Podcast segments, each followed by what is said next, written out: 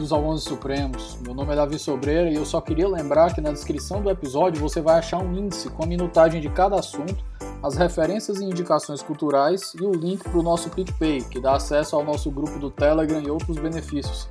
Espero que gostem do episódio de hoje e até depois da vinheta.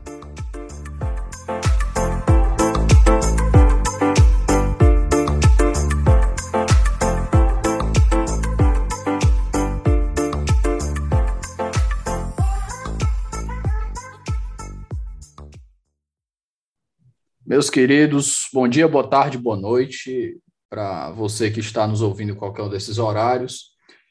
Eu estou muito alegre hoje, eu estou gravando com um grande amigo e a gente sempre teve várias conversas pelo WhatsApp, a gente discute muito, aprendo muito com o Zé aqui. E hoje nós vamos falar sobre um caso muito é uma mancha muito esquecida. Parece que a gente. É, é, eu, eu sei que vocês já estão escutando essa palavra mancha muitas vezes, mas é porque a Suprema Corte Americana ela tem muitos acertos, mas ela também tem muitos erros. Só que esse aqui é um dos erros que não são tão abordados na história. Pelo menos não para quem não acompanha com proximidade. Hoje a gente vai falar de um caso em que a Suprema Corte chancelou um, um procedimento que resultava em eugenia, esterilização compulsória de pessoas com deficiência. Isso, inclusive, causou até uma, um constrangimento muito grande para os Estados Unidos do, durante o julgamento de Nuremberg. E eu acho que o Zé vai visitar muito bem esse assunto aqui. Minha companhia de hoje, meu grande amigo Zé Rolenberg, lá de Sergipe, mas que está hoje em Brasília. Zé, por favor, se apresenta para o nosso ouvinte. Olá, Davi. Uh, meu nome é José Hollenberg, eu sou advogado, é? um curioso do fenômeno jurídico. Queria começar agradecendo o seu convite, Davi, para conversar um pouco com a sua audiência. Eu sou um seguidor do, do seu podcast, já ouvi todos os, os episódios. Eu considero que isso é um serviço de divulgação jurídica relevante, importante, né, esse tipo de comunicação. Me sinto muito honrado de ter sido convidado para participar de um dos seus episódios. Né? Atribuo esse convite à amizade que a gente tem nutrido né? e a sua generosidade de permitir aqui a participação de um modesto colega de grupo de estudos. Né? O Zé é muito modesto, mas é, eu não convidei ele só por amizade, não. Eu convidei ele pela competência, porque o Zé foi responsável pelo artigo de Buck versus Bell no nossa, na nossa obra coletiva, que inspirou é, essa nossa série aqui no, no podcast. A obra está prevista para ser lançada agora em dezembro, se tudo der certo, e foi organizada pelo grande nosso grande amigo Rodrigo Becker. Então, Zé, para começar, eu acho que a gente fazia pelo menos aqui uma introdução sobre elementos essenciais à decisão para depois entrar nela em si. A gente começa mais ou menos ali por volta do fim do século XIX, 1880, ali na década de 80 do século XIX, quando um senhor muito conhecido, que se chamava Francis Galton, vai cunhar o termo eugenia. É verdade, David, mas talvez comece um pouquinho antes. Não é? Ah, no século XIX, o estudo da biologia teve um avanço significativo. Né? Nós, profissionais da área jurídica, não, não, não temos aprofundamento suficiente para avaliar o tamanho dessas revoluções. Mas podemos deduzir que, ah, desde o advento da teoria darwinista, não é? da evolução das espécies, não é? as primeiras descobertas de genética de, de Mendel, né? A, algumas leituras novas biológicas foram, foram se, se desenvolvendo. E, e como todo fenômeno de conhecimento ele é transmissível, né? a, as especulações sobre a ideia de evolução também passaram para o âmbito das ciências sociais e dos estudos é, é, relacionados à atividade humana propriamente, né? De sorte que, tanto quanto houve um desenvolvimento teórico das teorias de seleção natural no âmbito da biologia, houve também uma tentativa de estabelecer um paralelo no âmbito das ciências sociais. Né? E aí que figuras como Spencer e Galton ganham espaço. Galton ainda tem relação, ah, por assim dizer, de parentesco com, com o próprio Charles Darwin, de quem foi interlocutor constante. Né? Darwin tinha, pelo pensamento eh, de Galton, no começo, alguma empatia teórica. Né? E, na sequência, Galton passa a publicar diversas a, comunicações científicas, né? se é que a gente pode chamar assim, a, e passa a ter um, um, distanciamento paulatino do Darwin. Né? Não me sinto apto a, a, fazer essas avaliações, porque estão no âmbito de conhecimento distinto do meu, mas como registro histórico relevante, é preciso dizer que é uma descendência das teorias eugênicas das grandes descobertas da biologia no século XIX. Né? a partir da própria ideia de seleção natural. E, no fundo, no fundo, né, se a gente tivesse que tirar o extrato dessa ideia a, a de eugenia, seria de melhoramento humano, não é? De melhoramento humano, uma suposição de que é possível que a espécie humana seja melhorada pela descendência. E a partir daí se desenvolvem, por assim dizer, duas dois frontes, não é? duas, duas bases de, de, de duas bases eugênicas, uma que se chamava positiva, né? e outra que se chamava negativa, né? sem juízo de valor, porque do ponto de vista moral as duas são ah, igualmente repugnantes. Mas positiva por quê? Porque propõe medidas de melhoramento e as negativas propõem medidas de evitar a, a deformação, a pior.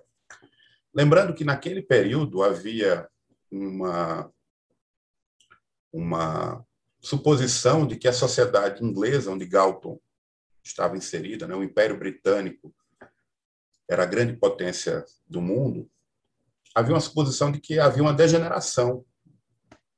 Né? Havia uma estética nova nas cidades inglesas, em decorrência da Segunda Revolução Industrial, que, que levava multidões de pobres, de, de pessoas com situação econômica muito fragilizada, a ficarem expostas é? à vista, portanto, daquela sociedade a, a, com figuras de nobreza. É? O Império Britânico é? tem figuras de nobreza. Até hoje há uma, há uma estrutura nobiliárquica na Inglaterra.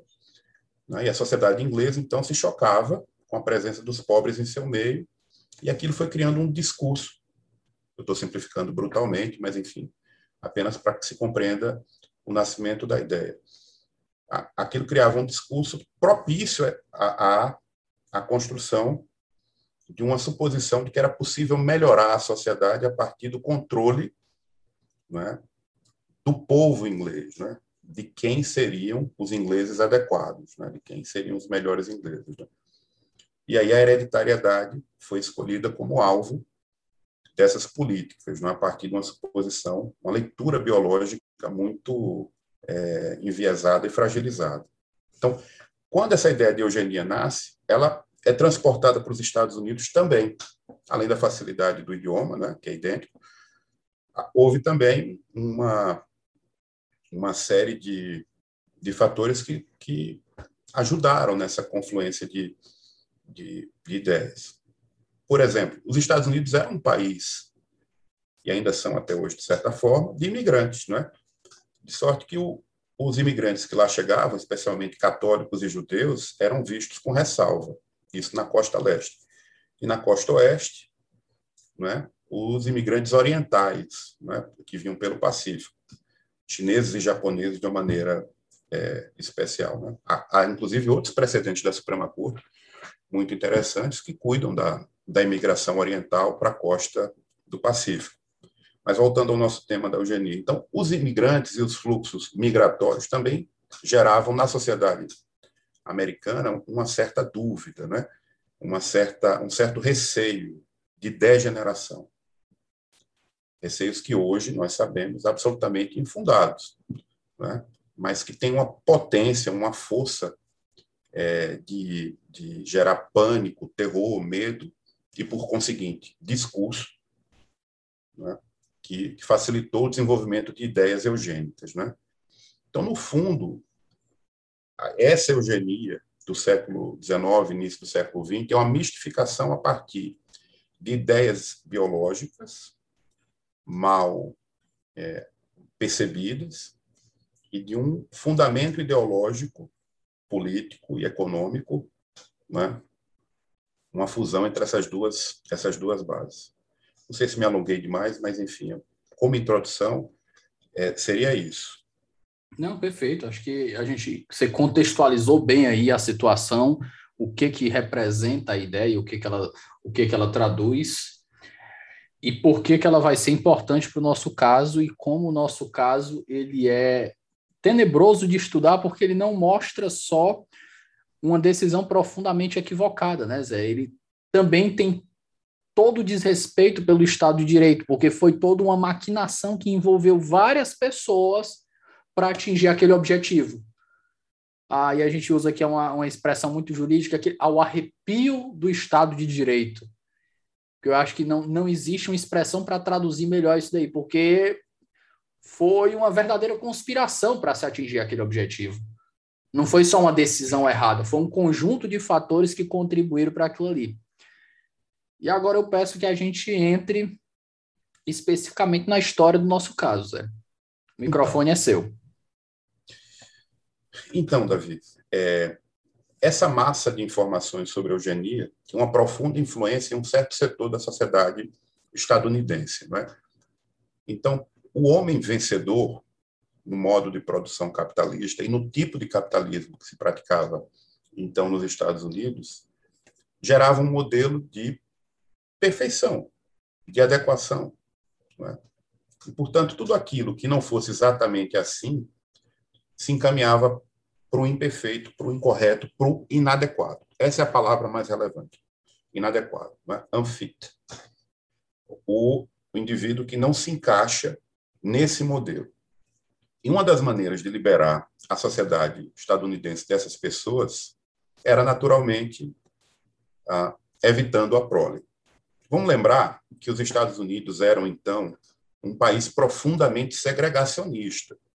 Né? A legislação de boa parte dos estados afirmava, em relação a negros e brancos, tratamentos não só não isonômicos, como absurdamente injustos. Não, é? não era só uma questão de desigualdade, era desigualdade mais injustiça. Mas faltava, digamos assim, nesse modelo de segregação, encontrar um parâmetro para os que não fossem adequados. Veja bem, eu já tenho um critério racial, que vai se aplicar a orientais, eventualmente, mas, sobretudo, a negros não é? nos Estados Unidos. Um parâmetro racista bem claro. Mas e para aqueles que não são produtivos, para aqueles que não são exatamente é, saudáveis, sob a ótica a, da perfeição do homem vencedor estadunidense. Né? Como, como proceder? Alguns estados passaram né, a, a estabelecer leis de, de internação, em primeiro lugar, mais rigorosas, né, de todos aqueles que não fossem absolutamente saudáveis, né, do ponto de vista mental, sobretudo, e ah, intelectual, né, para usar uma expressão mais adequada. Eu, eventualmente, vou cometer, Davi, já peço desculpa ao seu público mais cuidadoso com, com os termos, alguns, alguns atos de imperfeição na designação, porque o vocabulário dessa decisão e dos textos dessa época é um vocabulário muito agressivo e absurdamente preconceituoso. De maneira que, para referir, eventualmente eu vou usar palavras que não são exatamente as minhas, mas do texto. E elas são ofensivas mesmo. Mas retornando. Então, esse homem que não era um homem adequado, esse homem precisava ser segregado, e aí vem a eugenia como um complemento. E também esterilizado. Né? Ele não pode gerar descendência a fim de evitar que a sociedade tenha o peso de carregar esse tipo de herança por gerações. Então, o primeiro estado nos Estados Unidos a estabelecer uma legislação dessa natureza foi o estado de Indiana, ainda na primeira década do século XX. É? E esse modelo, que era profundamente estimulado por, por ah, associações, grupos de estudo, é? e financiado por grandes magnatas eh, estadunidenses, há inúmeras referências a, a aos, aos Carnegie, ao, ao Rockefeller e outros, é, como financiadores de estudos nesse sentido. Né? Então, esse pessoal é, estabeleceu uma, uma, um viés de produtividade que colocava essas pessoas afastadas e o legislador começou a fazer tentativas, né, estado por estado, de fixar tais tais estatutos, tais legislações. Não é? E houve um, uma primeira onda, vamos dizer assim, de leis estaduais nesse sentido. Algumas legislaturas recusaram, né? ora por razões religiosas, ora por razões próprias do direito estadual local, ora por referência a cláusulas constitucionais que mais adiante a gente vai especificar. Mas assim, devagarinho, a, as legislações foram se estabelecendo. Né? O caso é, Buck versus Bell, ele nasce na Virgínia. E na Virgínia, é, houve muita dificuldade de se estabelecer essa legislação. Quando a legislação da Virgínia vai ser estabelecida, quando ela foi estabelecida, já não se estava, digamos assim, no momento mais é, efervescente desse, desse fluxo legislativo. E já já eu explico por quê. Mas, enfim, para responder objetivamente a sua pergunta, nos primeiros anos do século passado, houve uma leva de legislações estaduais, sempre estaduais, né, pela natureza da Federação Americana. Essa norma é própria do, do direito local estadual. Uma, e esse acréscimo de legislação gerou, por conseguinte, um, uma, uma política de esterilização de inadequados, especialmente é? aqueles que possuíam alguma deficiência intelectual. Qual era o problema, Davi, disso? Já pedindo desculpas por me estender muito nessa resposta.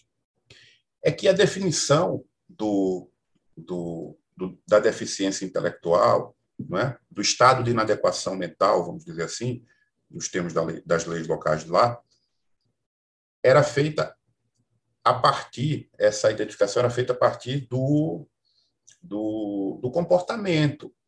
Então, por exemplo, uma pessoa muito melancólica, muito paralisada, que os meios atuais da psiquiatria provavelmente identificaria como uma deprimida, era tratada ali como uma débil mental. Essa expressão ah, que a legislação estadunidense costuma usar, débil mental. Então, essa identificação como débil mental, então, levava essa pessoa para um hospital psiquiátrico, para uma colônia, provavelmente. Também assim, as que tinham um comportamento, por assim dizer, ah, socialmente inadequado, com hábitos moralmente repudiáveis naquela sociedade protestante.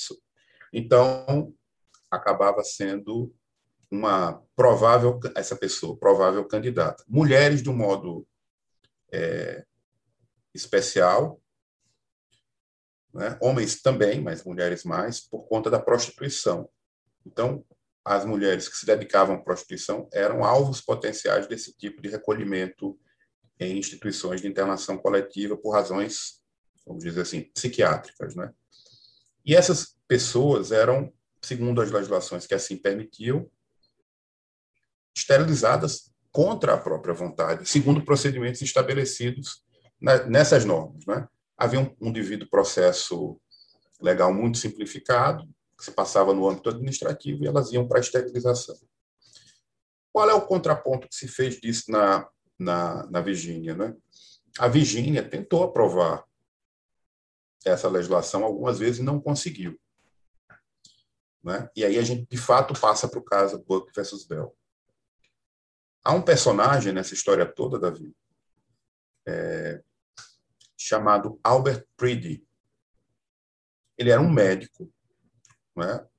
administravam uma colônia de, de, de epiléticos e débeis mentais, estou fazendo uma tradução literal, e nessa colônia ele queria ah, esterilizar, porque é adepto das ideias eugênicas, ele queria esterilizar os pacientes ah, a fim de evitar a descendência desvirtuada. Mas não havia uma legislação específica sobre isso naquele estado. Então ele passou a trabalhar junto com amigos legisladores, especialmente um chamado Albrecht Strode. Strode, ele foi senador pelo estado da Virgínia e aprovou, né, propôs e aprovou a lei que criava essa colônia. Depois ele não foi reconduzido né, e, e passou a trabalhar, digamos assim, uma advocacia, uma, um lobby mesmo em favor da, das leis de esterilização. Mas ele era um profissional jurídico muito cuidadoso. Não é? Então, desenhou uma lei, fez o lobby no, no, no, na Assembleia da Virgínia, até que essa lei é aprovada em 1924. O que é que o Preedy, que eu mencionei, o diretor, se esforçou tanto pela aprovação dessa lei? Porque ele promoveu uma esterilização sem a lei, ah, várias, né? mas um caso em especial, sem, sem a permissão legal, e houve um processo contra ele um processo. A família Mallory, ah, que tinha duas internas no seu estabelecimento, é, é, teve a, as duas esterilizadas e, compulsoriamente, sem autorização legal, e processou o Dr. Preed. E esse processo gerou nele um constrangimento absurdo. Né? A, a ação teve desenvolvimento, ele teve que arcar com despesas de advogado, etc. e tal. No final, as coisas se acomodaram, mas ele ficou com essa ressalva de que era necessária uma legislação que, que permitisse expressamente a esterilização na Virgínia.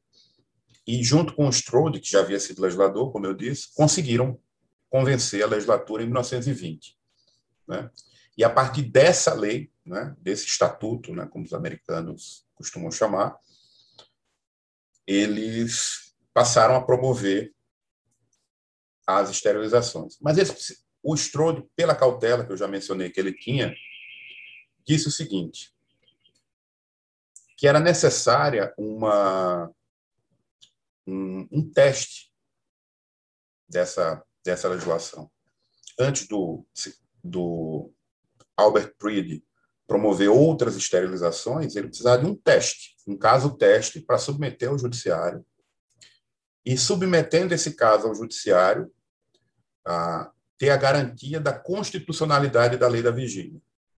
Qual era a razão desse cuidado, Davi? É? A razão do cuidado era muito simples. Outros estados, como por exemplo Nova Jersey, já haviam derrubado legislações com tais características. Um detalhe para Nova Jersey é que a legislação de lá foi aprovada com o apoio do governador Woodrow Wilson, que vai ser depois presidente dos Estados Unidos, não é? Só para mostrar que grandes figuras dos Estados Unidos eram adeptas desse pensamento. Também o Theodore Roosevelt e, enfim, o Alexander Graham Bell, o Thomas Edison. É? Então, grandes figuras dos Estados Unidos eram simpatizantes da eugenia. Mas retornando aqui ao caso Book versus Bell, ah, o, o Strode recomenda ao Breed esse cuidado. Davi, eles então precisavam de uma vítima e a Carrie Buck, infelizmente, será a, a vítima perfeita para esse caso teste é interessante como a gente acha que a gente tinha o contexto já aqui, mas ainda não. A Carrie Buck ela só entra nesse momento quando você fala, né? É... Zé, um ponto que, que me chamou a atenção nessa história é como tudo se construiu até se chegar nesse entre aspas aqui no bode expiatório. A pobre, a pobre da Carrie Buck vai ser vai ser a cara desse caso aí simplesmente para empurrar essas visões eugênicas dessa, dessa trupe. Mas eu, eu, eu confesso que eu estava conversando, você estava conversando, você estava falando aqui, eu, nossa, eu achava que o contexto histórico já tinha sido suficiente, mas não, essa introdução ela é tão importante para contextualizar o caso, que se você não souber, você não tiver noção do que aconteceu prévio dessa toda essa maquinação dessa organização, você não vai entender bem o que aconteceu com o caso. O caso é uma tragédia de muitas camadas, Davi. Né? O que é que a gente fez até agora? Primeiro contextualizou o fenômeno eugênico, não é? a ideia de eugenia. Depois a gente contextualizou a legislação sobre eugenia nos Estados Unidos. A seguir, a gente contextualizou que na Virgínia havia uma ausência de legislação que criava embaraços né, ao diretor do estabelecimento que abrigava os epiléticos e débeis mentais, renovando a lembrança de que esse vocabulário não é meu, é o vocabulário do, do da decisão, né, do contexto histórico. Então, o que é que o, o que é que acontece aqui? Eles precisam de um caso teste. Na cultura constitucional dos Estados Unidos, isso não é tão incomum. Não é? No Brasil, seria claramente uma lide simulada. Né? há outros casos com essas características. Né? Você apresentou há poucas semanas, nesse podcast, o caso Plessy versus Ferguson, que é um outro caso teste, né? uma tentativa de derrubar uma lei racial ah, da Louisiana, salvo engano. Né? Aqui, o nosso caso é uma tentativa de ratificar uma lei eugênica do estado da Virgínia. Eles precisavam de uma vítima, de, um, de, um, de uma pessoa que encaixasse na situação que eles estavam pretendendo validar. E eis que surge a pobre Carrie Buck. Pobre mesmo. Carrie Buck era filha de Emma Buck e Frank Buck. E o Frank já havia morrido num acidente e a Emma Buck estava internada na clínica administrada pelo Dr. Preedy a Carrie foi entregue aos cuidados de uma família, a família Dobbs, né? e na prática não era uma filha adotada, ela era uma empregada da casa. Né? Ela, ela fazia serviços domésticos ah, naquela casa. E, enfim, no final da adolescência, ela foi sexualmente abusada por um parente da, da família Dobbs, né? um, um sobrinho do casal dono da casa. E ficou grávida da vida. Então, veja bem, ela é vítima de um estupro e se torna grávida. Como é que a família administra isso? Como é que essa família administrou esse problema dentro de sua casa? Não é? Era um escândalo. E a maneira mais simples era colocar a culpa na vítima. E assim o fizeram. Não é? conseguiram que houvesse laudos de assistência social e médicos informando que o comportamento da Carrie Buck era inadequado, que era um comportamento como o da sua mãe, que estava internada numa clínica de tratamento de doentes mentais. E com a influência que possuíam, conseguiram que a Carrie Buck fosse judicialmente declarada assim, o equivalente, por analogia, no nosso direito, à interdição. Então, Carrie teve a filhinha, chamada Vivian, e foi remetida para a clínica. Quando Albert Preedy detectou que mãe e filha estavam sob os cuidados dele, ele estava diante de uma demonstração, sob sua ótica, de que a hereditariedade produz esse efeito né, de degeneração é, de, de caráter. Não é? Ele tinha uma mulher interna, com quase 50 anos, e uma filha de 17, 18, não me lembro exatamente, que tinha chegado ali depois de ter uma criança não é, ah, ilegítima. Era o vocabulário de então, né? o vocabulário preconceituoso de então. Ele diz: eis aqui o caso perfeito. Então ele começa a fazer os movimentos é? consulta o, o, o Aubrey Strode, chama outros médicos e outros eugenistas para participarem desse conluio e vão, então, pedir a autorização na forma da legislação local da Virgínia, né, que havia sido aprovada um poucos meses antes, para, para a promoção da esterilização da Carrie Buck.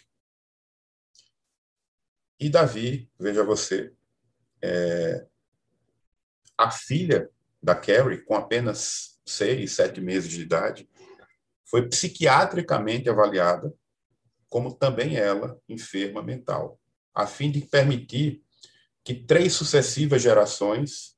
Sem ser, mesmo, mesmo sem ser. Mesmo sem ser. Por quê? Há um historiador jurídico, a gente vai citá-lo mais adiante, o Paul Lombardo, que pesquisa o caso Carrie Buck e descobre que os assentos escolares da, da Carrie eram ótimos. Ótimos é exagero mesmo. Eram adequados, por assim dizer, eram bons. E que a avaliação feita na filha, Vivian, era uma avaliação, é, por assim dizer, impossível do ponto de vista médico, não é? Até porque naquela idade a criança ainda não tem uma formação neurológica completa.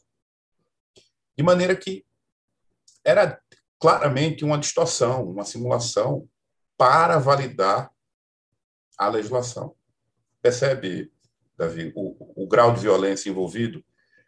Uma vítima de estupro apartada da sua filha, internada numa colônia psiquiátrica, não é? e que será esterilizada não é?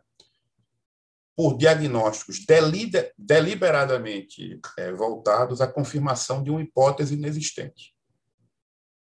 Né? Ainda que a mãe de, de, da Carrie, a Emma, tivesse alguns problemas comportamentais, não muito bem definidos e documentados, né? problemas de comportamento não são problemas de saúde mental, não são problemas psiquiátricos. Né? De sorte que é uma cadeia de violências que se estabelece. Não sei se estou sendo claro até aqui. Sim, sim, sim. Tá, tô super entretido com a história. O, o Zé pode continuar, por favor. Mas vai piorar, Davi. Vai piorar. Infelizmente, vai piorar. O que é que vai acontecer com a Carrie? A Carrie, então, ela é submetida a esse procedimento administrativo que confirma a necessidade de esterilização.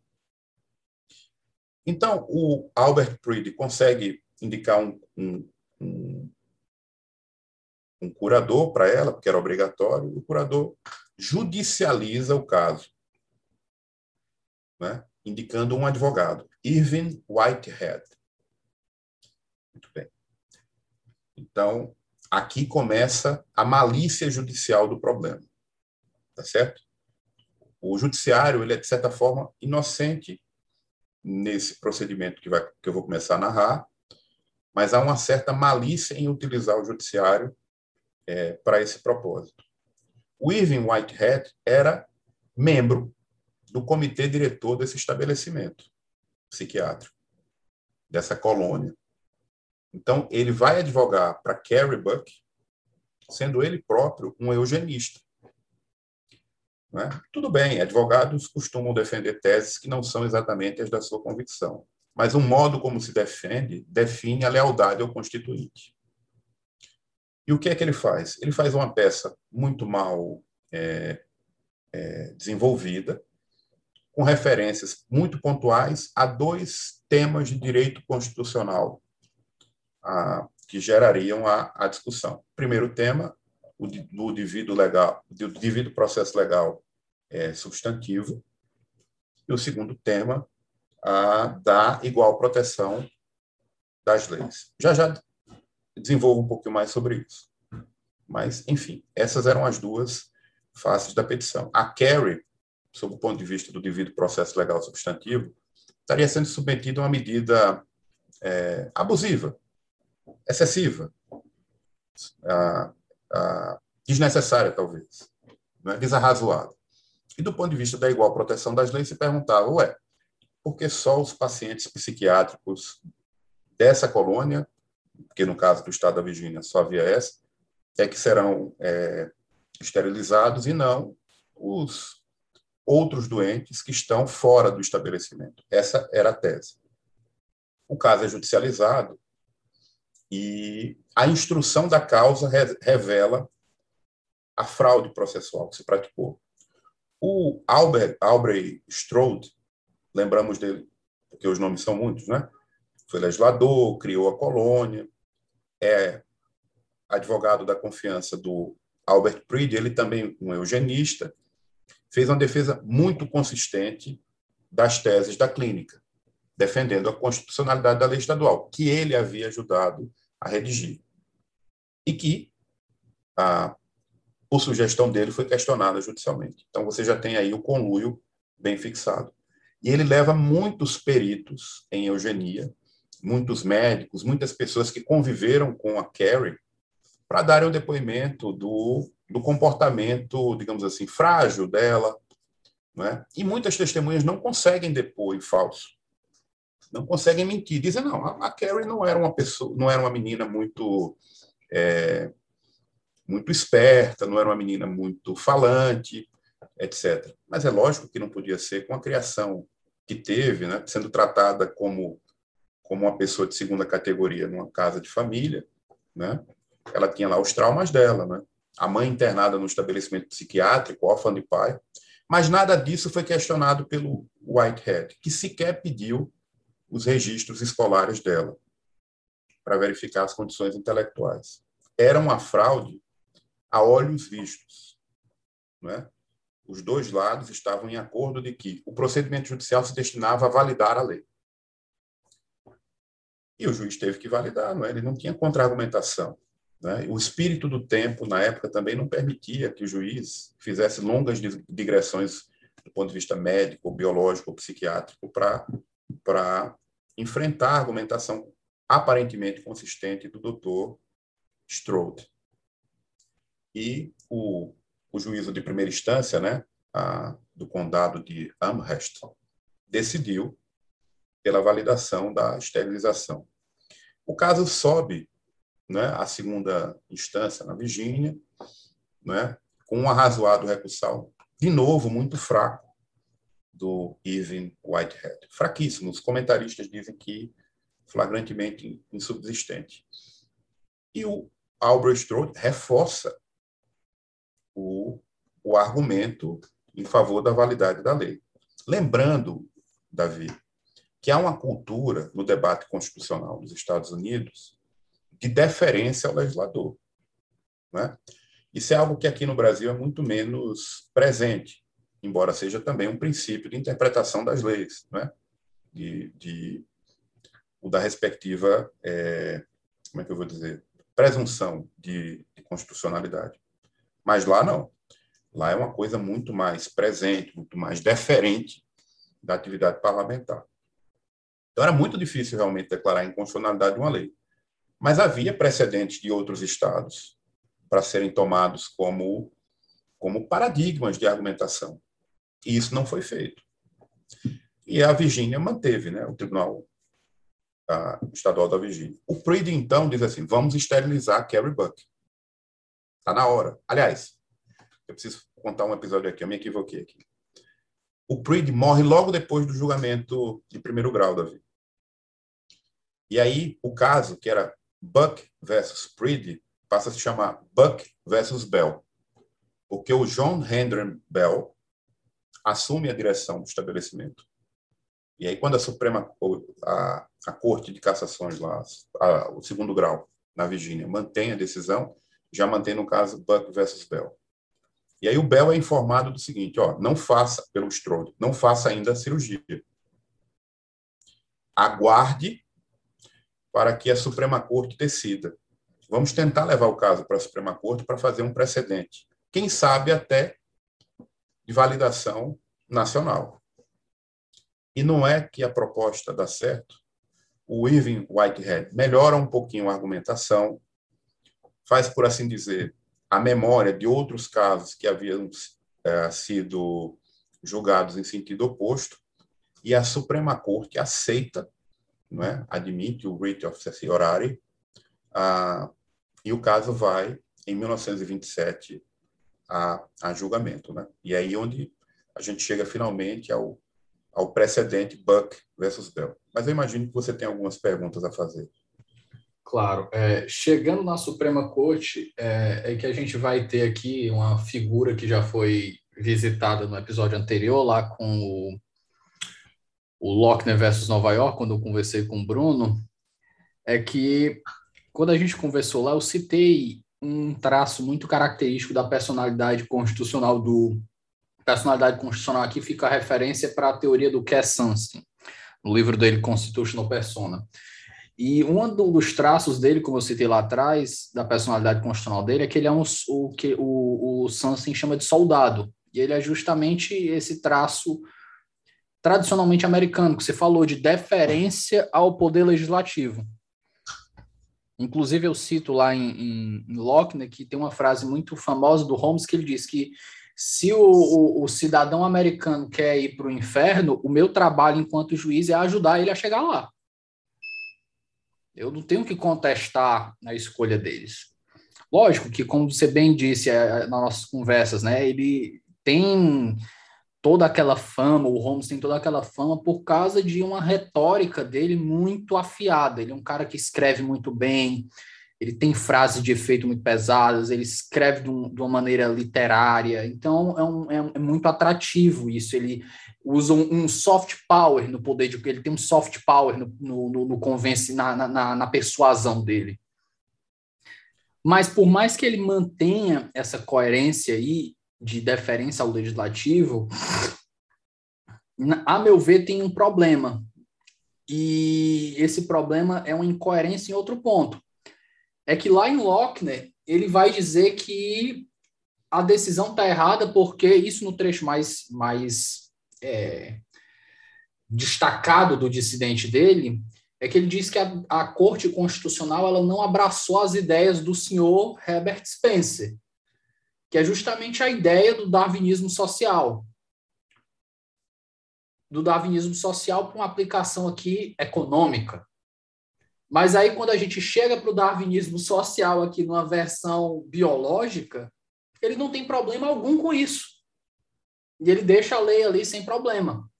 Então, eu reconheço que ele mantém a coerência de deferência ao legislativo, mas aí eu, pelo menos na minha visão, eu abro aqui para você ou para os nossos ouvintes que depois quiserem lá no, no, no e-mail, do, no meu e-mail, ou no, no Twitter do, do 11, ou no, Instagram do 11, quiserem discordar e tro, quiserem trazer outros argumentos, a gente pode colocar aqui no próximo episódio como um disclaimer.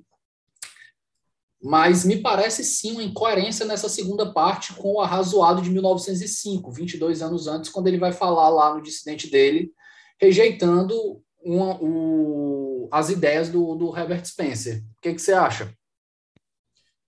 A gente precisa primeiro organizar um pouquinho, porque você pôs muitas ideias juntas, todas elas adequadas, mas é, talvez confunda o leitor um pouco, o ouvinte um pouco menos habituado à, à Suprema Corte. Primeiro o personagem, né? O Oliver Wendell Holmes. Por que, que a gente o mencionou?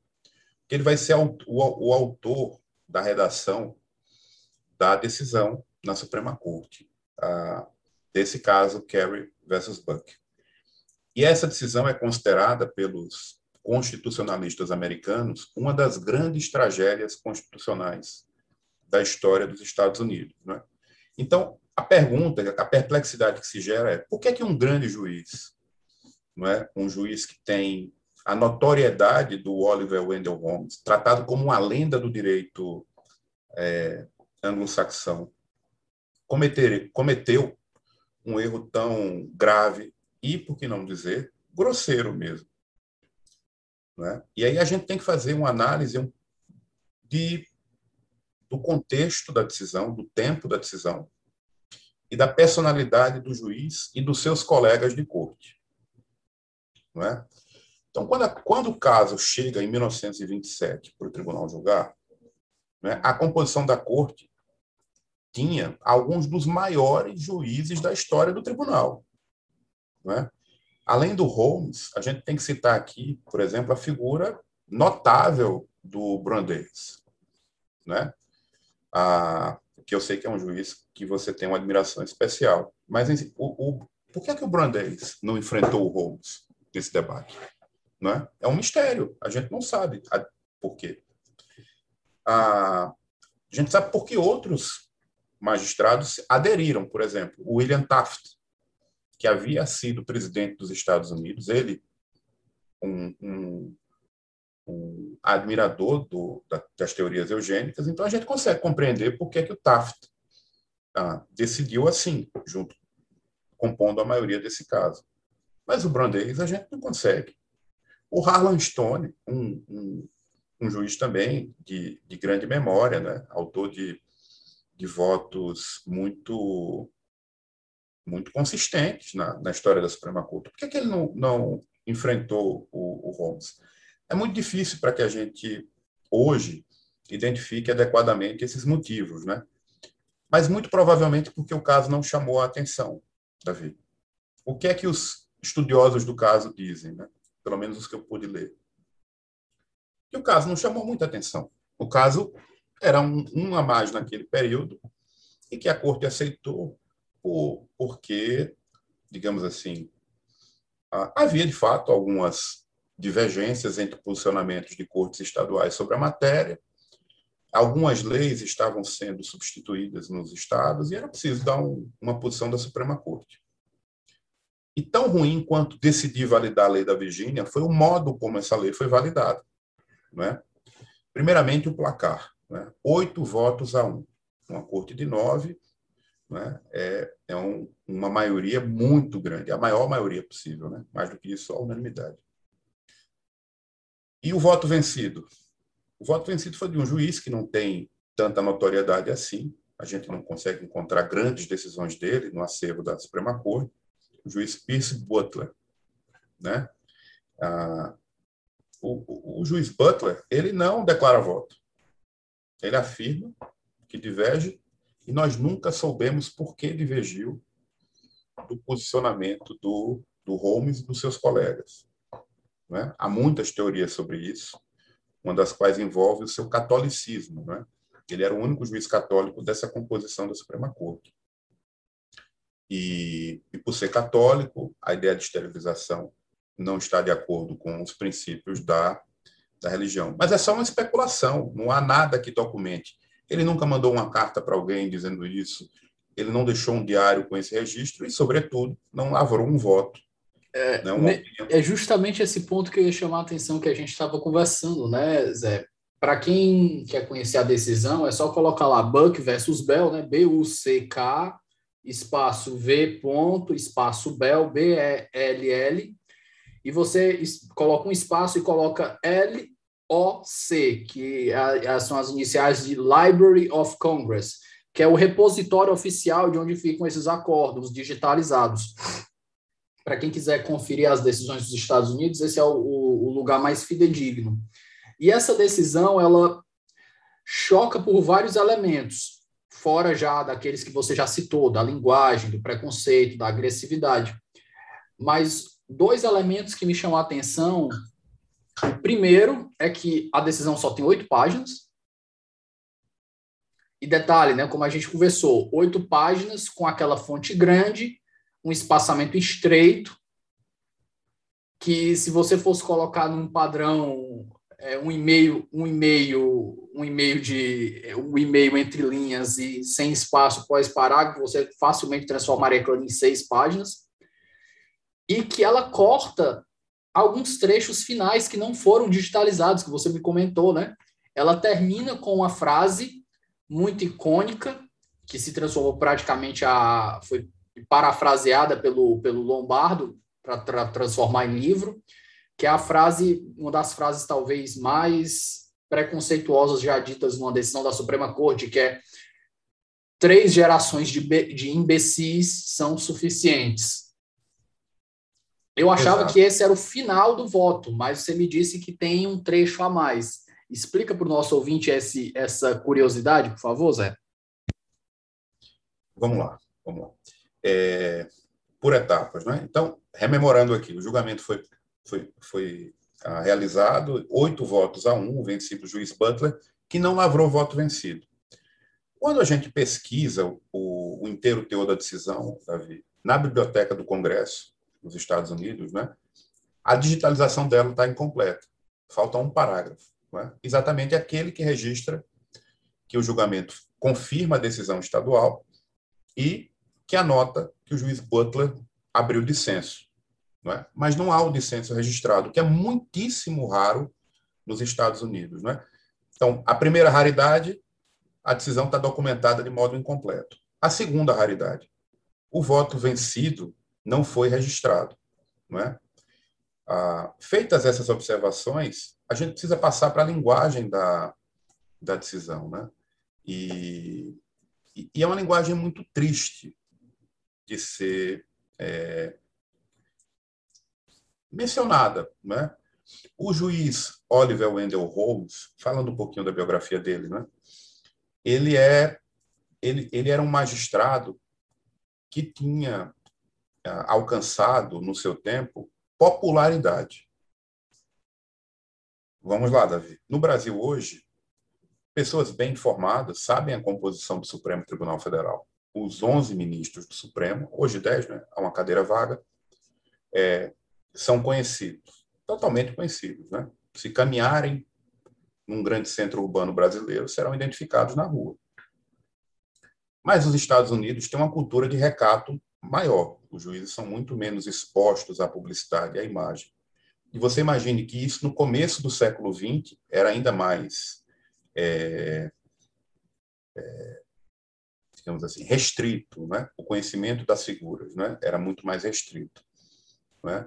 Então, havia toda uma solenidade em torno desses personagens e tal. Mas o Holmes era uma exceção o Holmes ele tinha uma ele, ele ganhou é, notoriedade nacional porque os seus votos na Suprema Corte eram votos que usavam a linguagem do cotidiano do americano médio. É? Ele era um esteta na hora da composição dos seus textos. Então, muitíssimo conciso, é? com um vocabulário muitíssimo acessível e, por, por isso, ao gosto da imprensa de então. Então, quando uma causa mais relevante era julgada, fragmentos dos votos de Holmes eram facilmente transcritos pela imprensa ah, estadunidense. Se viam nos debates das faculdades de direito da época como matéria-prima muito fértil para discussões. Então, isso colocado, a figura do Holmes tinha, portanto, uma vantagem é, competitiva no debate público ah, em relação aos demais juristas do país. Mas essa decisão em particular, digamos assim, contém um excesso de vocabulário ah, é, e uma construção retórica inadequada. V vamos assim é, objetivar isso para o seu ouvinte como é que o Holmes valida a lei dos estados da, da a lei do, dos estados da, da Virgínia, do estado da Virgínia? Ele primeiro descreve a Carrie Buck, né? Ah, ele descreve exatamente como como o conluio estabelecido esperava que fosse descrito. Né? Descreve como uma débil mental. O vocabulário não é meu, repito, é vocabulário do processo. Escreve como uma débil mental. É o que se chamava na época de feeble-minded. Exatamente, exatamente. Então, na sequência, são cinco parágrafos apenas. Essa decisão de oito páginas tem apenas cinco parágrafos, que muitos consideram os mais trágicos da história do judiciário dos Estados Unidos. Lembrando que os Estados Unidos têm casos terríveis, né? É, o páreo é grande. O páreo é, é grande. Mas observe que todos os outros casos trágicos do, da jurisprudência dos Estados Unidos têm longos debates. Longos debates. Então, a, a tradição dos Estados Unidos é uma tradição de, de em situações é, difíceis, politicamente, as decisões terem cuidados políticos análogos, né? E aqui não houve cuidado nenhum, porque a decisão não tinha, aos olhos da corte, nenhum grau de significância maior, apesar de gerar consequências que a gente vai narrar adiante muito muito ruins, né? Então ele descreve em um parágrafo a, a, o procedimento adotado. E aí ele começa a, a afastar os argumentos, digamos assim, é inadequado dizer isso na linguagem técnica, mas vamos chamar para fins de discussão, do recurso do, do Irving Whitehead. Ele diz assim, que o ataque não é feito a, ao procedimento, mas ao direito substantivo, sob a ótica da, do devido processo legal e sob a ótica da igual proteção das leis. E aí, Davi, o que, é que ele diz? Ele, a primeira comparação que ele faz é com o sacrifício dos soldados.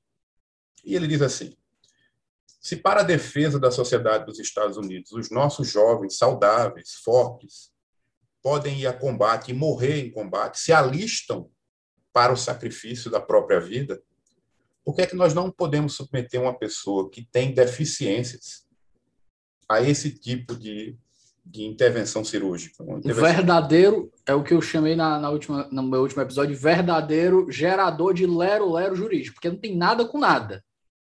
É alhos e bugalhos aí. Não tem nada a ver um argumento com o outro. Você não encontra correlação entre, entre os, dois, as duas, os dois pontos que ele está comparando. Nenhuma correlação. E os estudiosos do caso atacam muito esse aspecto. Né? Primeiro, porque soldado nenhum se alista para morrer.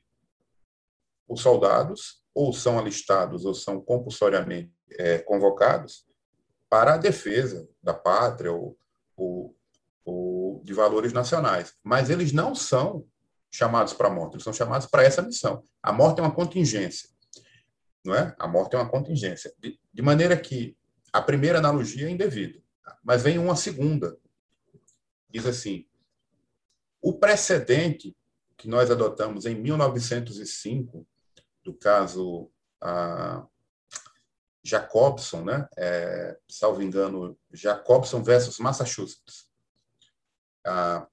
é uma analogia perfeita. Ele diz isso.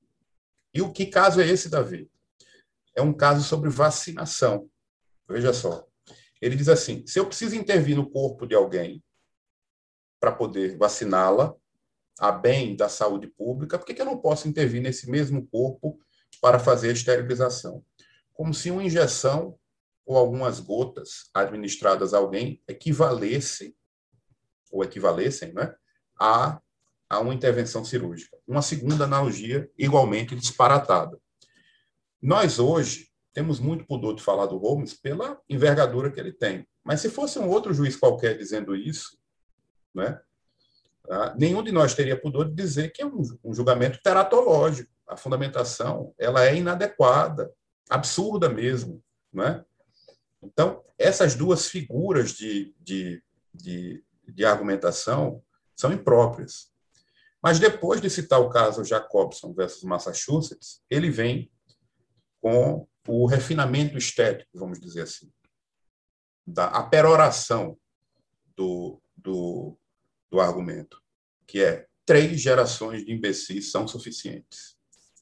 Veja bem, é, essa é a frase que vai dar título ao livro que você mencionou, que eu vou recomendar ao final, mas eu, eu, eu chamo a atenção para o seguinte: a necessidade que o, que o Holmes tem nas suas decisões de criar frases de efeito. Isso é uma patologia para o juiz. Não é? Uma decisão judicial ela não deve ter esse tipo de pretensão estética, pelo menos não sob minha ótica. Não é? Ela tem que ter pretensões de consistência. Não é? Ela não precisa ser desarrumada. Não é? Ela pode ter elegância argumentativa, mas a busca desse tipo de frase agressiva prejudica é, a admissão dela como uma decisão razoável. Já inclusive, devia ter causado. Inclusive, Zé, aqui, lógico que foi quase 100 anos depois, mas a gente pode citar aqui o caso do é, Masterpiece Cake Shop versus Colorado Civil Rights Commission, de 2017, que é justamente o caso do, do confeiteiro que se recusou a fazer um bolo de casamento para dois, para um casal homossexual. E a Suprema Corte decidiu de maneira procedimental, não quis entrar no mérito, é uma coisa que eles fazem com relativa liberdade. E eles disseram que o confeiteiro, é, a decisão da, entre aspas, da primeira ou foi da segunda instância, usou excesso de linguagem, porque comparou o confeiteiro com o nazista, etc, etc, etc. e por isso a decisão era inválida. Lógico que existe um gap aí de quase 100 anos, de 90, prática são 90 anos, 1927 para 2017 são 90 anos.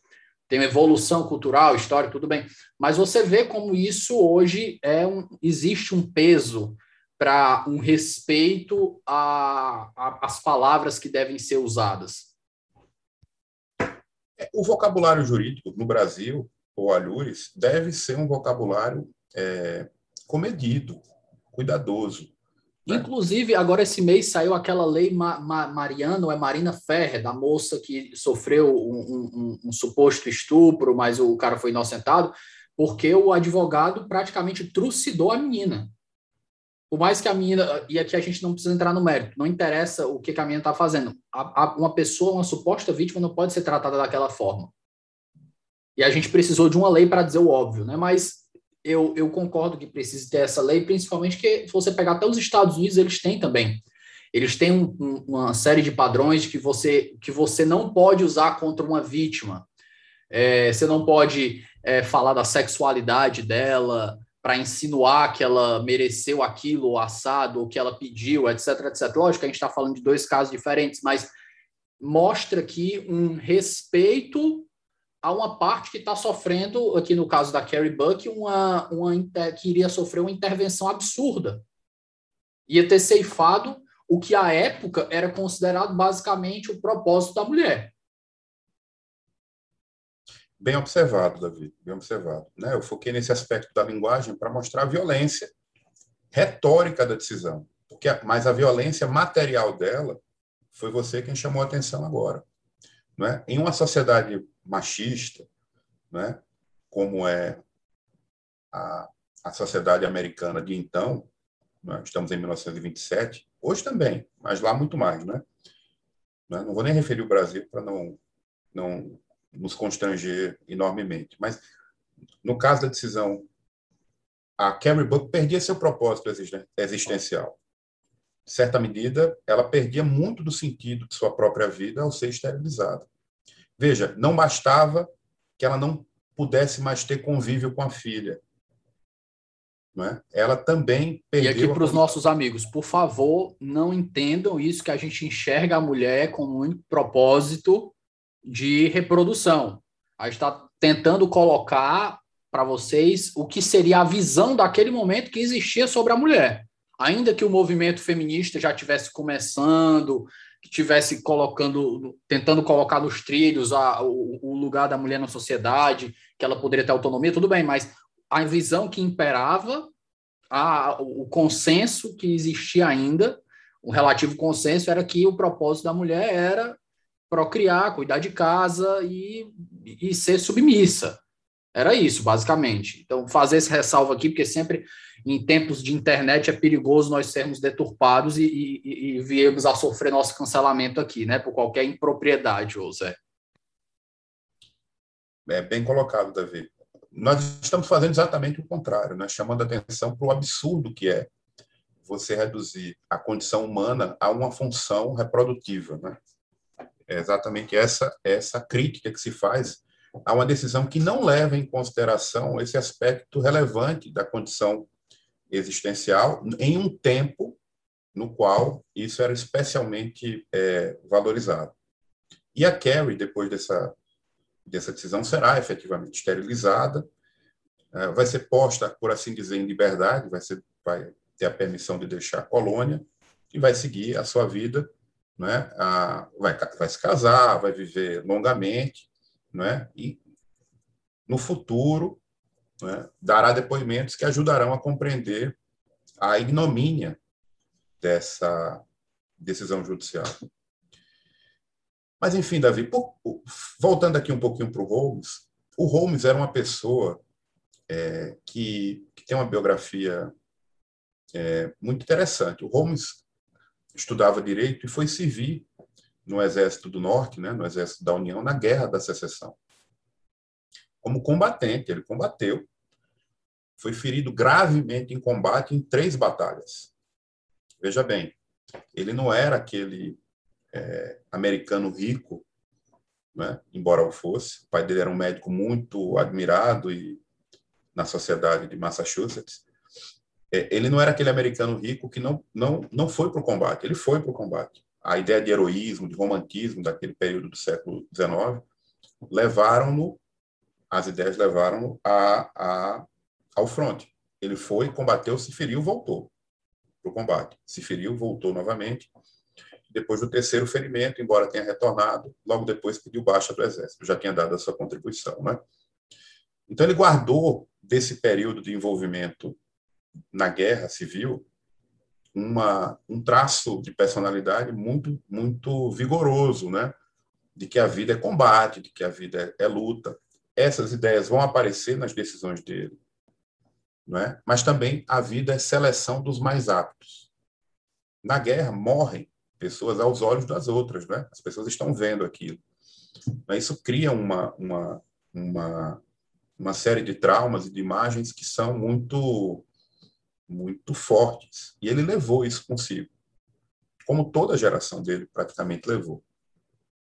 Então, essa ideia de seleção natural ainda tinha esse fator, é, digamos assim, de incremento, né? Essa, esse tempo é, da segunda metade do século XIX nos Estados Unidos era o tempo de florescimento desse tipo de, de, de visão de mundo. E o Holmes também nunca teve filhos.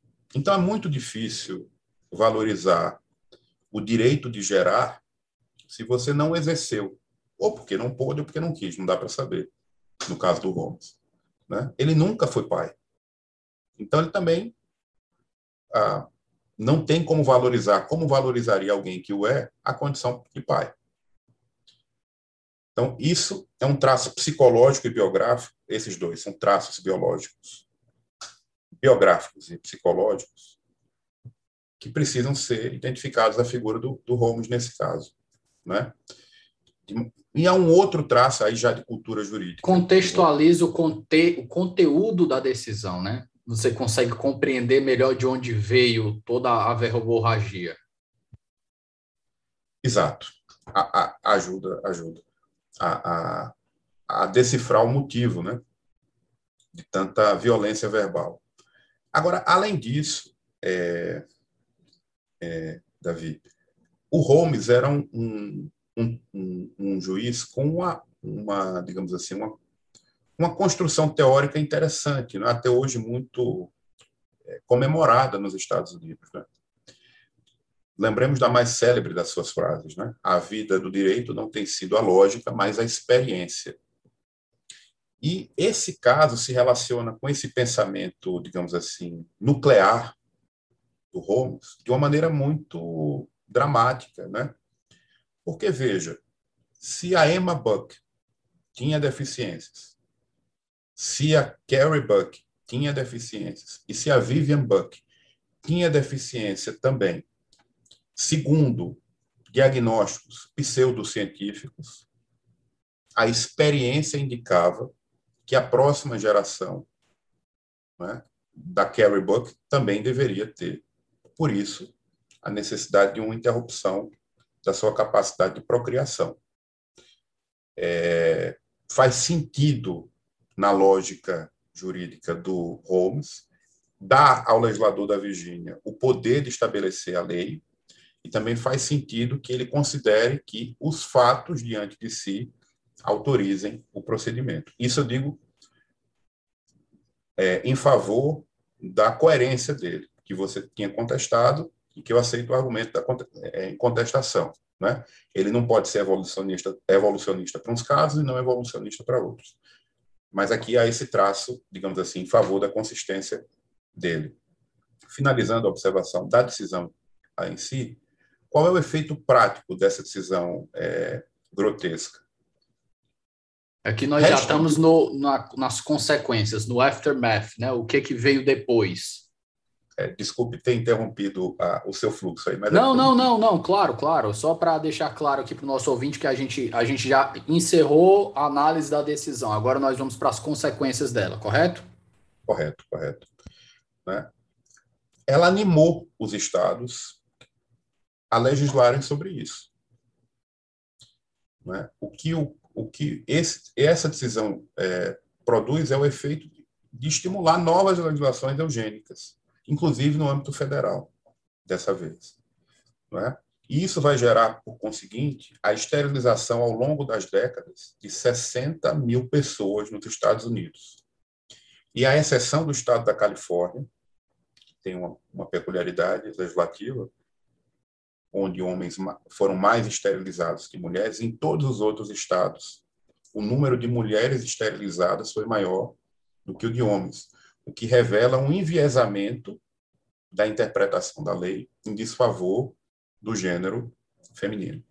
De modo que é, 60 mil pessoas foram impedidas de gerar prole por uma pseudociência que identificava nos comportamentos dos indivíduos patologias psiquiátricas que nem sempre existiam.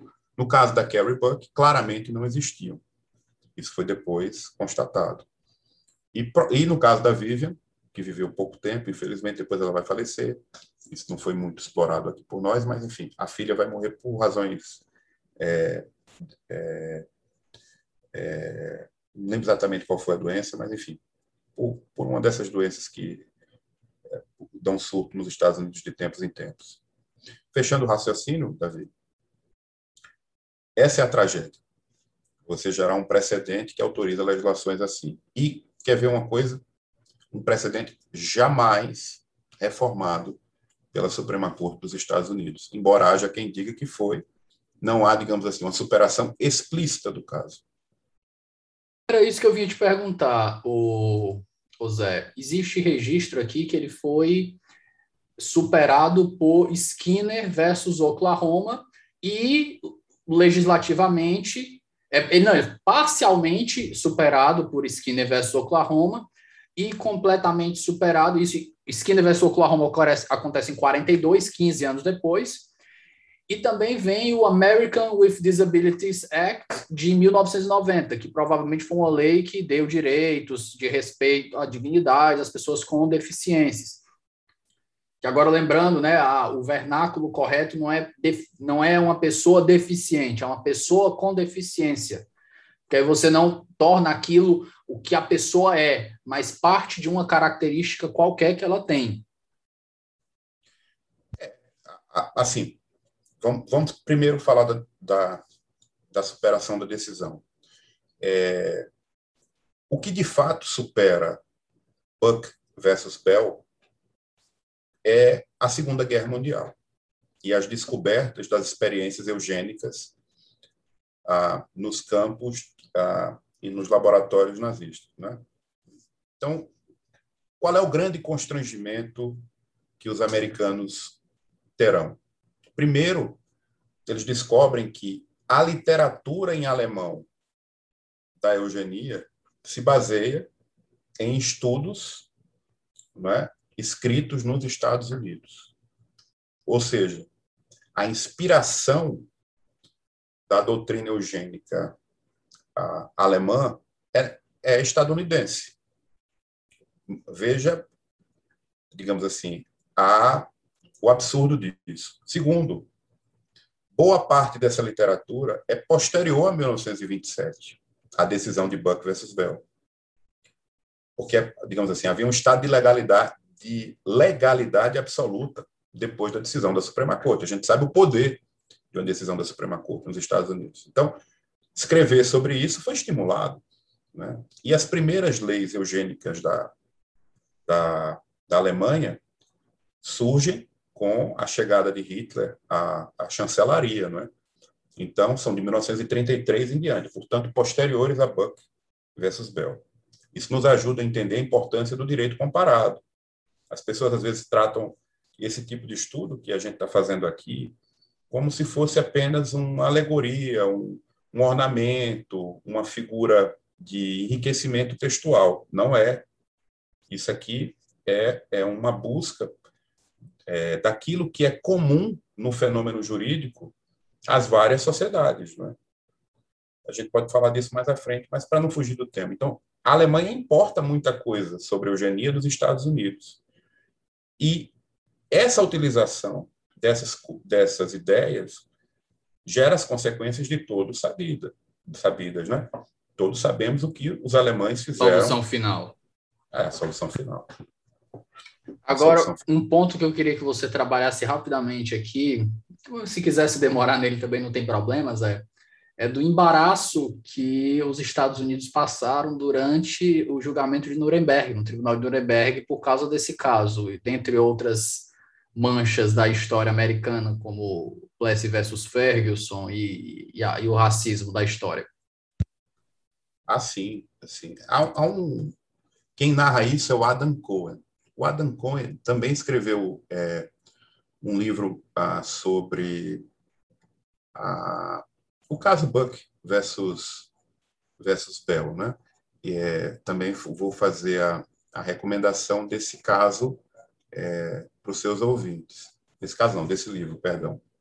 E eu estou aqui em busca da citação, Davi, é, para fazer exatamente. Um dos oficiais é, alemães, quando do seu julgamento, pediu que o seu advogado citasse exatamente o precedente de Buck versus Bell, por dois motivos.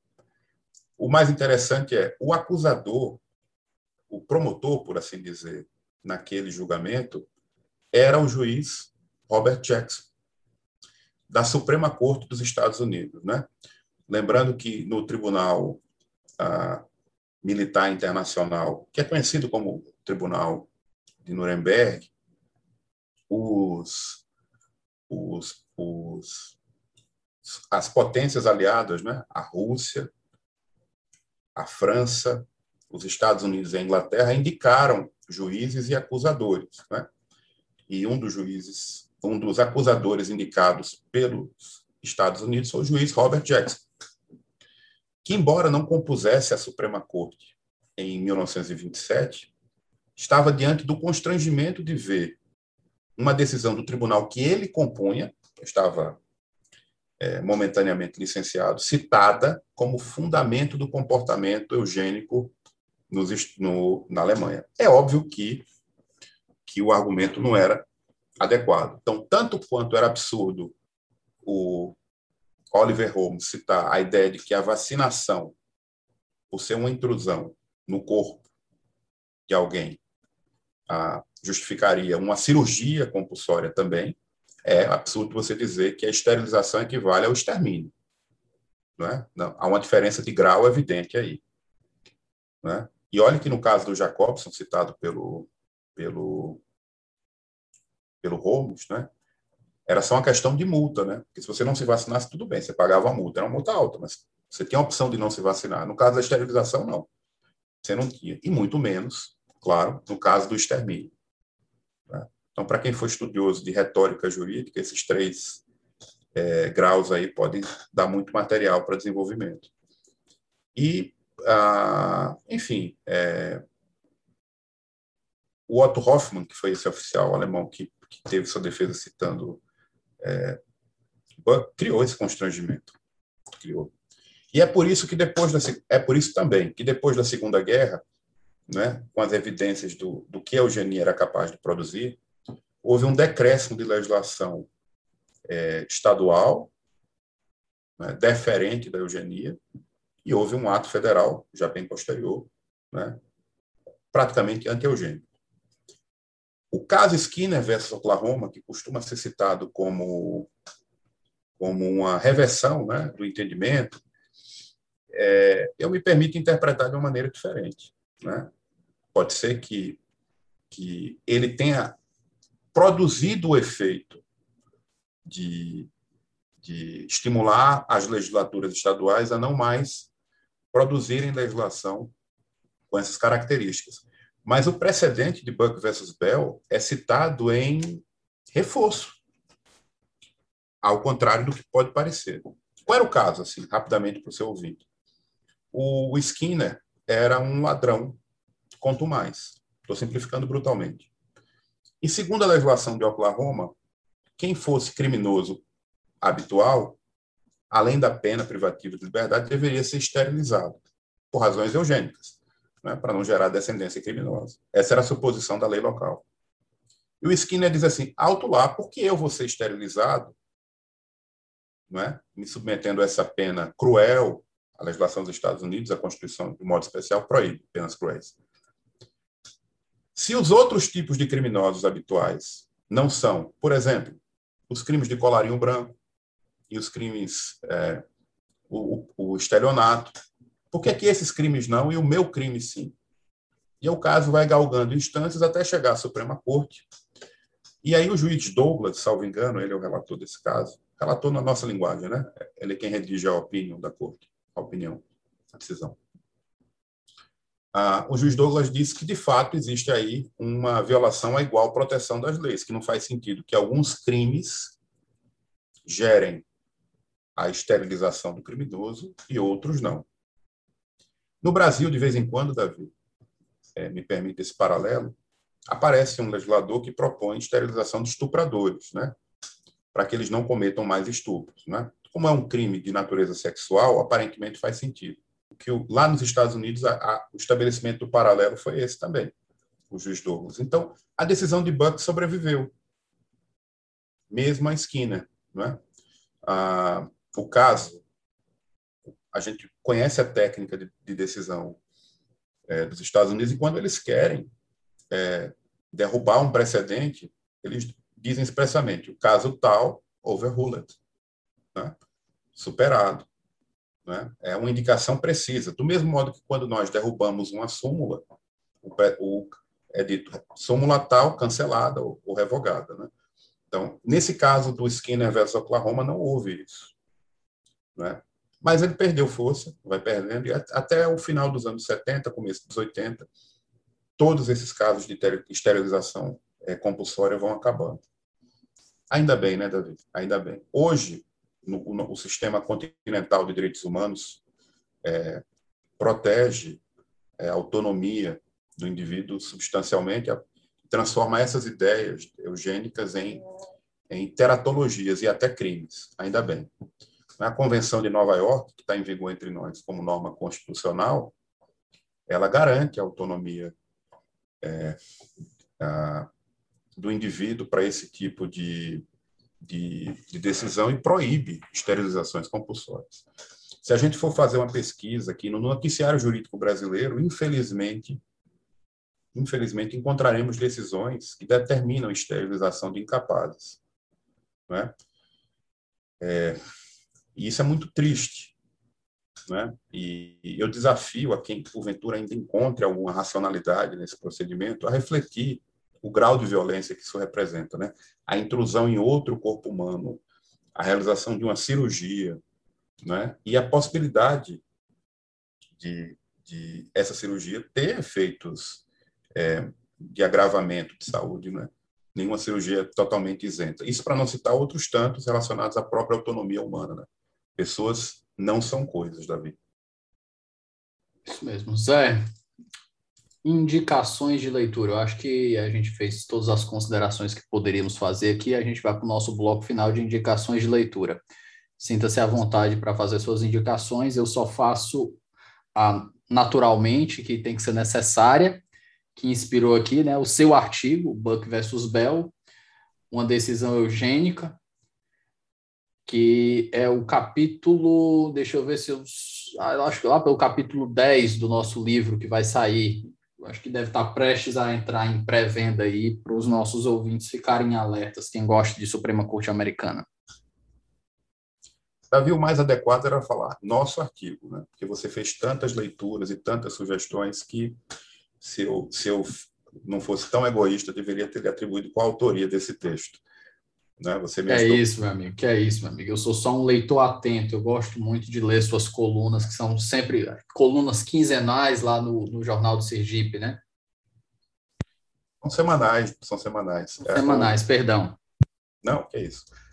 Tem muita coisa para indicar para a leitura, né? mas a gente não pode cansar o seu, o seu leitor. Eu, eu acho assim, Davi, já me excedi aqui no tempo que a gente havia combinado, mas a primeira coisa a dizer é que estudar direito comparado ajuda a gente a compreender o fenômeno jurídico ah, em que estamos inseridos, né? Então, nós vimos uma decisão da década de 20 nos Estados Unidos e conseguimos estabelecer analogias com o momento presente.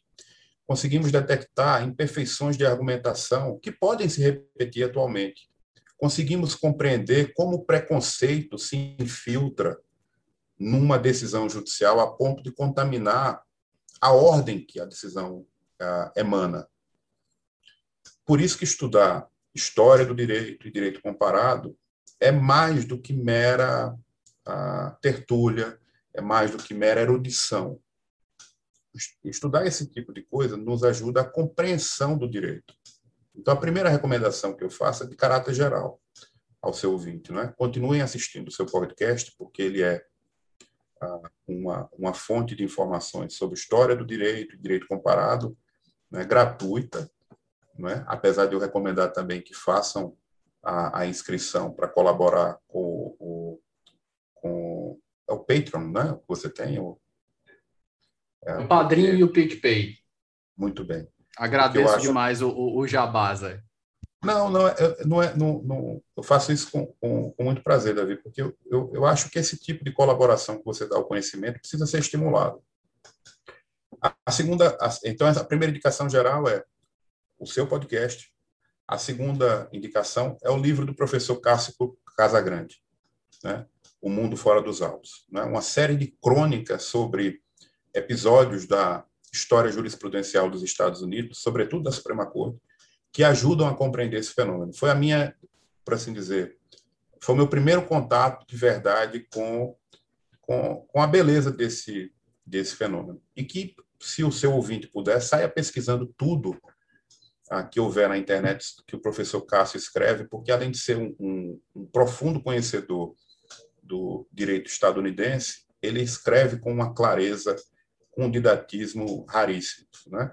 Ele, ele é realmente fora de série.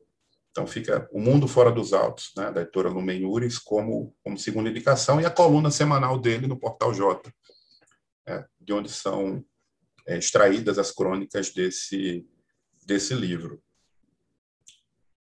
Um pouco mais adiante, a indicação de dois livros em inglês sobre o caso, né, que foram as fontes desse dessas minhas exposições. Né? Os livros são para profissionais da área jurídica é, que, que tenham interesse nesse tema. Há duas fontes muito é, importantes. Né?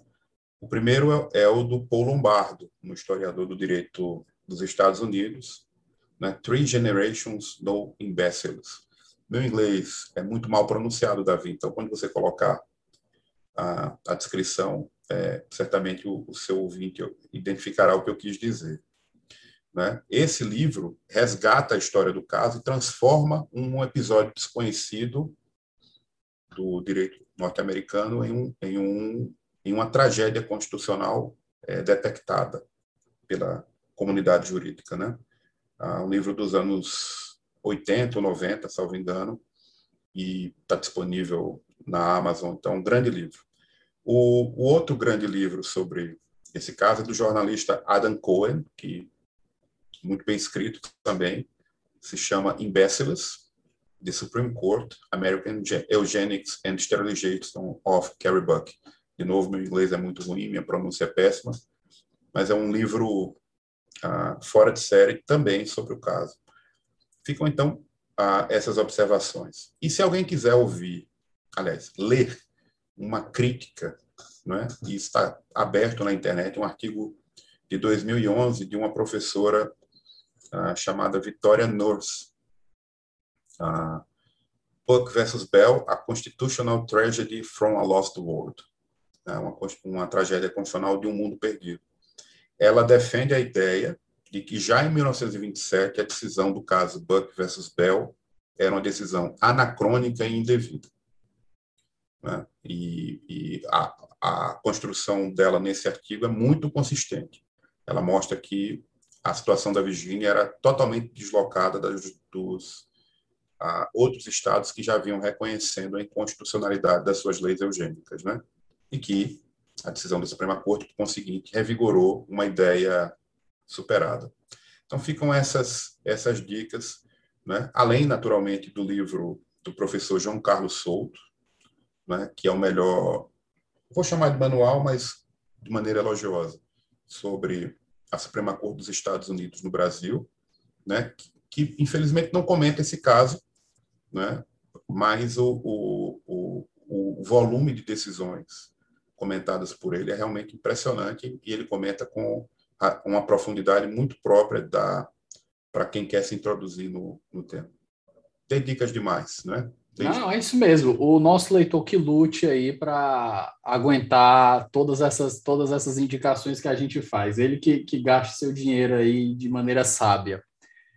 Meu querido Zé, é muito enriquecedora a conversa. Eu gosto muito das suas apresentações. Foi uma conversa muito agradável da gente ter aqui. É um caso muito importante, não só pelo fato do que aconteceu, mas pelo direito à memória, né? A gente não é um caso que não deve ser esquecido, não deve ser menosprezado.